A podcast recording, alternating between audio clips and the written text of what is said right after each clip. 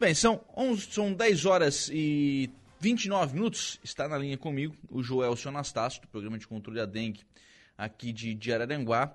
Nós tínhamos um caso, Joel, você esteve aqui né, na, semana é, falando sobre isso. É, nós tínhamos um caso aqui em Araranguá de, de um cidadão, ele acabou vindo a óbito, né? E havia suspeita de dengue hemorrágica.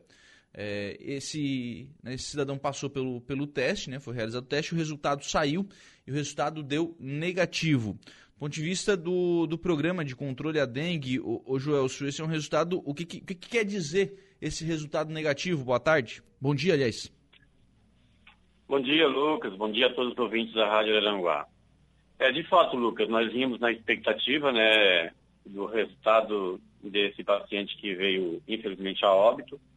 Muito embora já tivéssemos aí um diagnóstico de é, leucemia aguda, mas como os sintomas são muito semelhantes e, e ele vivia em uma área infestada, havia sempre uma expectativa de que também pudesse testar positivo para dengue.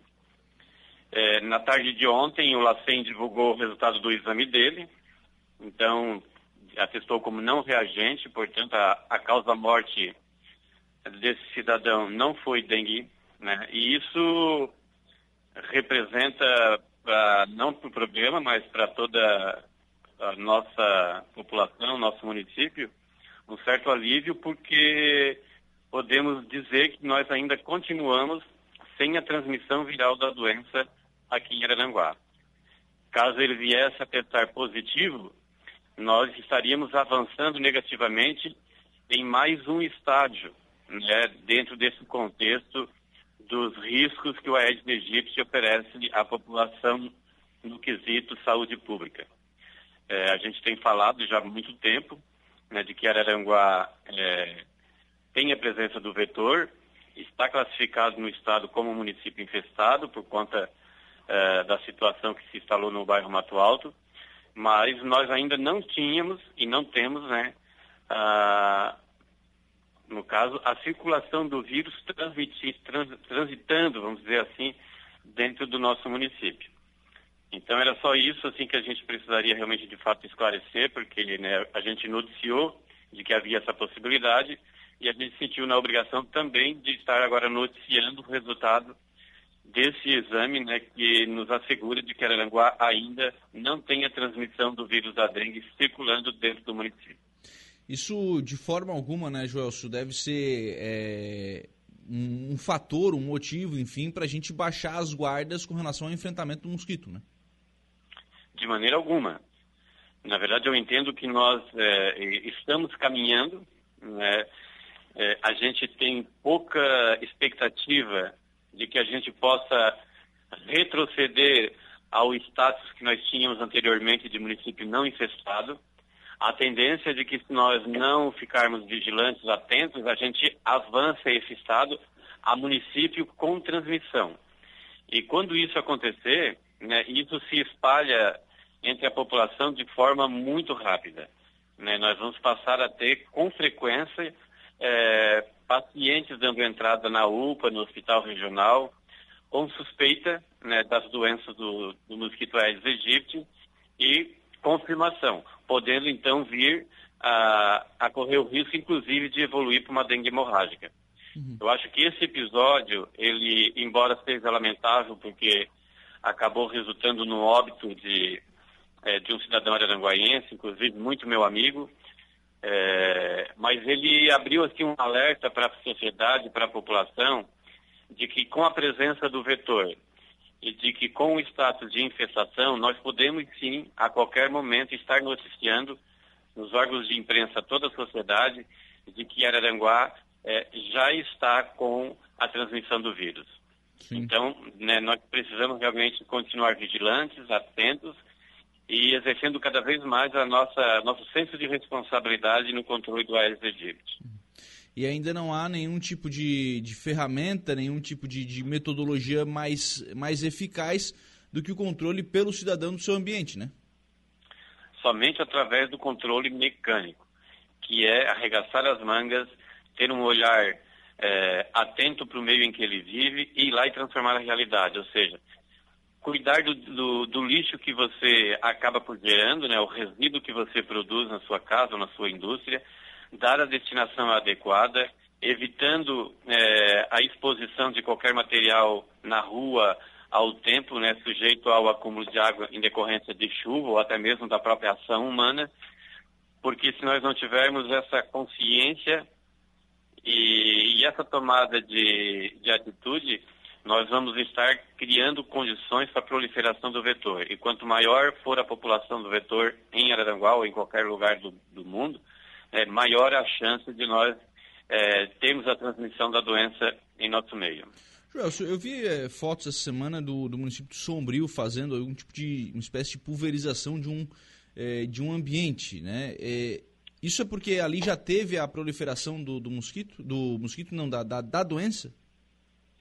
Então, eu acompanhei isso aí também pelos noticiários, inclusive a gente foi procurado aqui para poder dar um suporte técnico e a informação que eu tive é de que, de fato, ali naquela área foi confirmado um caso positivo para dengue, mas um caso importado.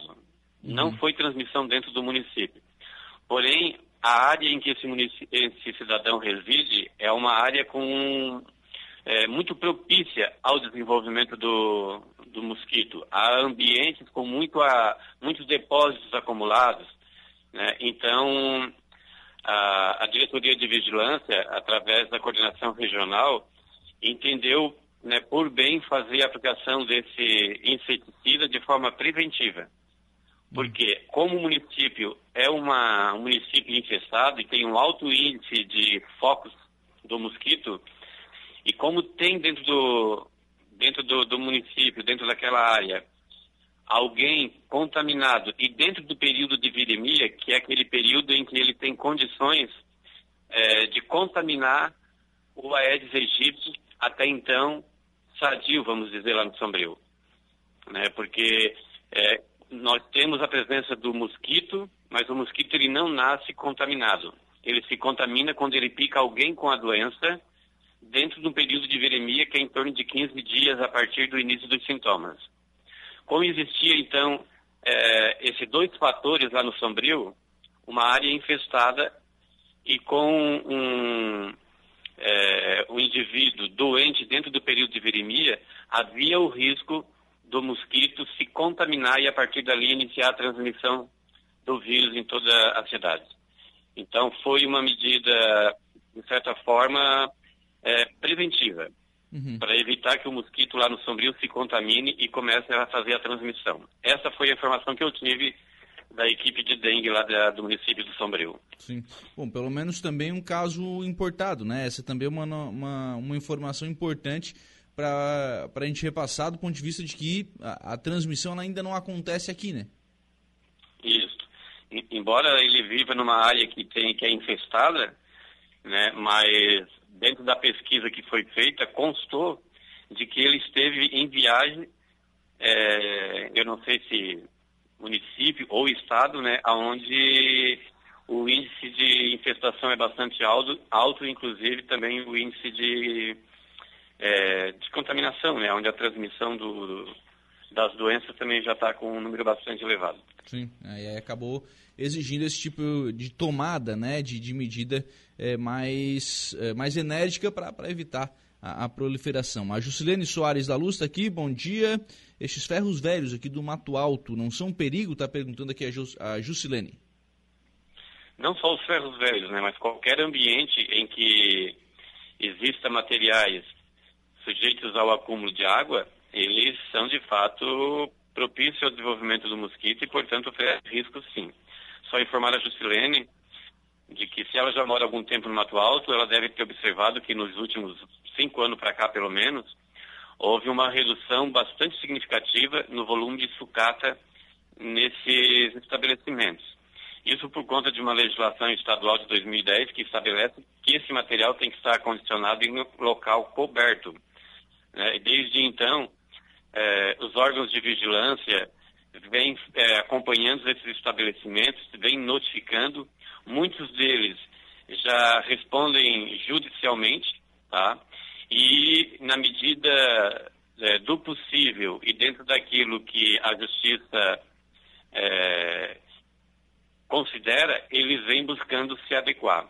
Uhum. Então a gente aqui em Aranguá tem uma, uma expectativa de que pelo menos 70% do volume de sucata que nós tínhamos há 10 anos atrás, hoje né, já não existe mais. Mas ainda temos assim, muita coisa, estamos muito longe do, do ideal e daquilo que a legislação prevê. Sim.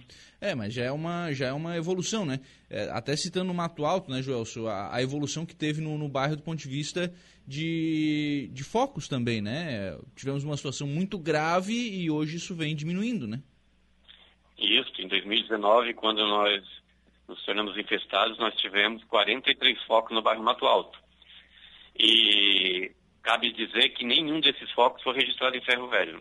Uhum. Foram em residências uhum. tá? em ambiente domiciliar, é, a grande maioria, pelo menos.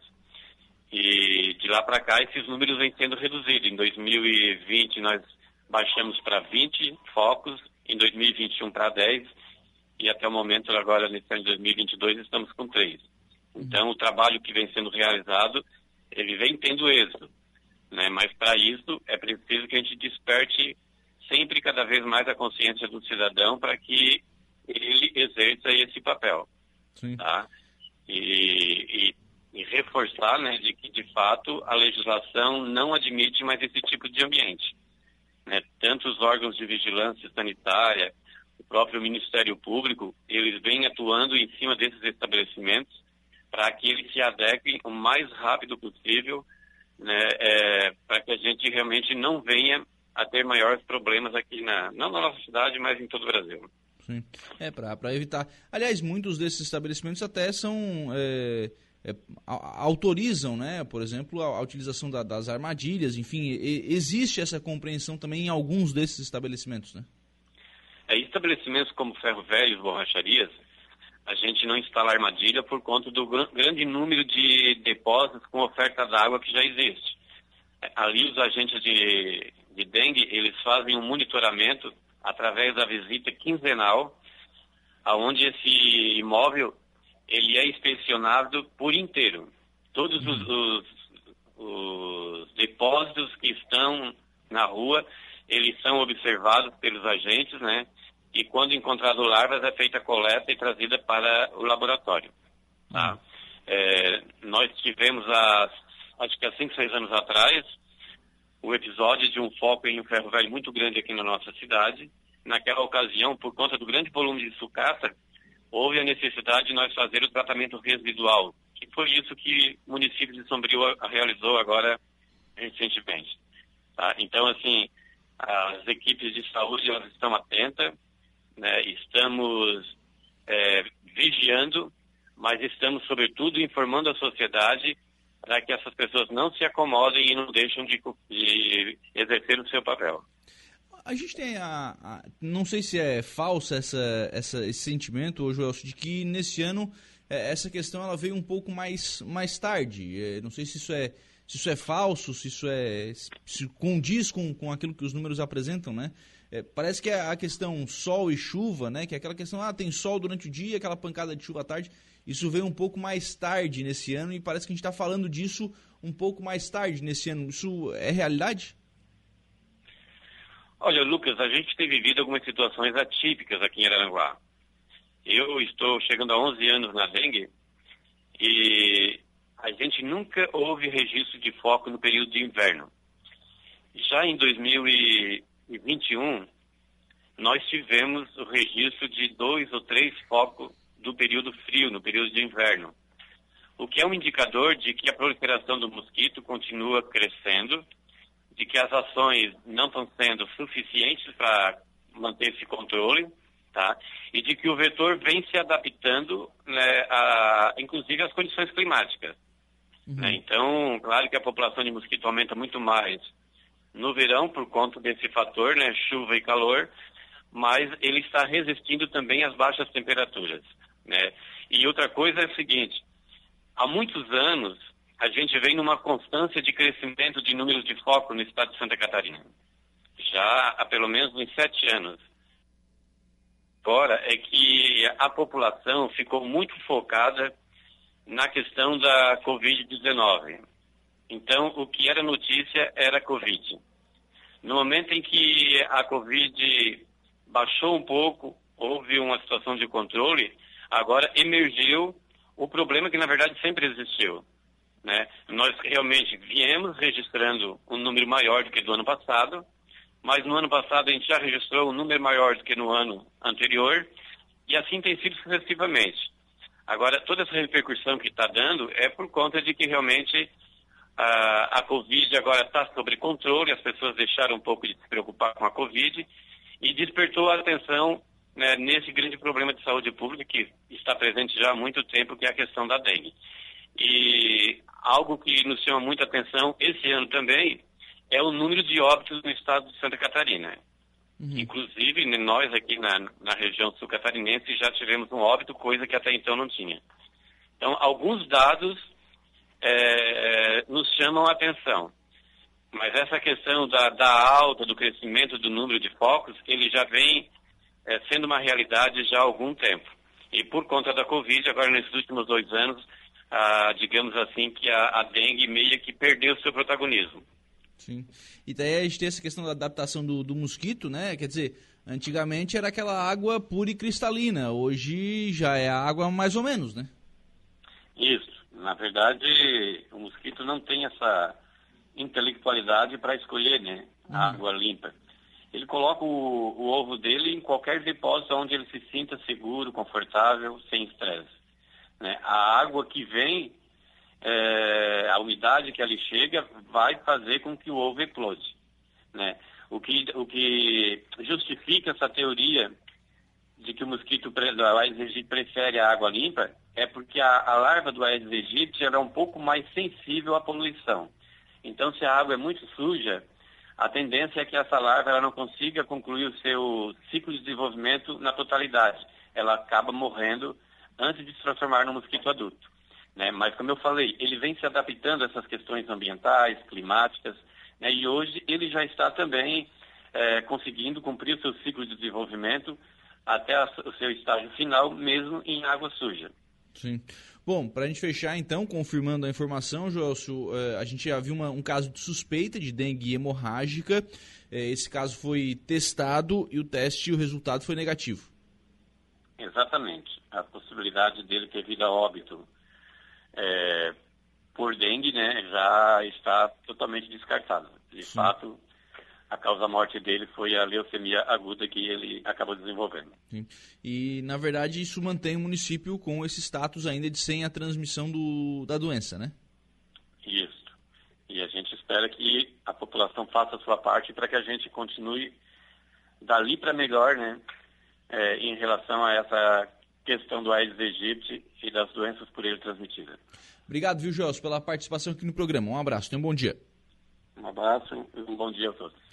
10 horas e 47 minutos. Este então, Joelson Anastácio, né, do, do programa de, de controle da dengue aqui do município de Araranguá, confirmando a informação né, de que eh, havíamos né, um caso suspeito em Araranguá de dengue hemorrágica. Esse caso foi testado, o resultado saiu ontem à tarde e o teste deu negativo.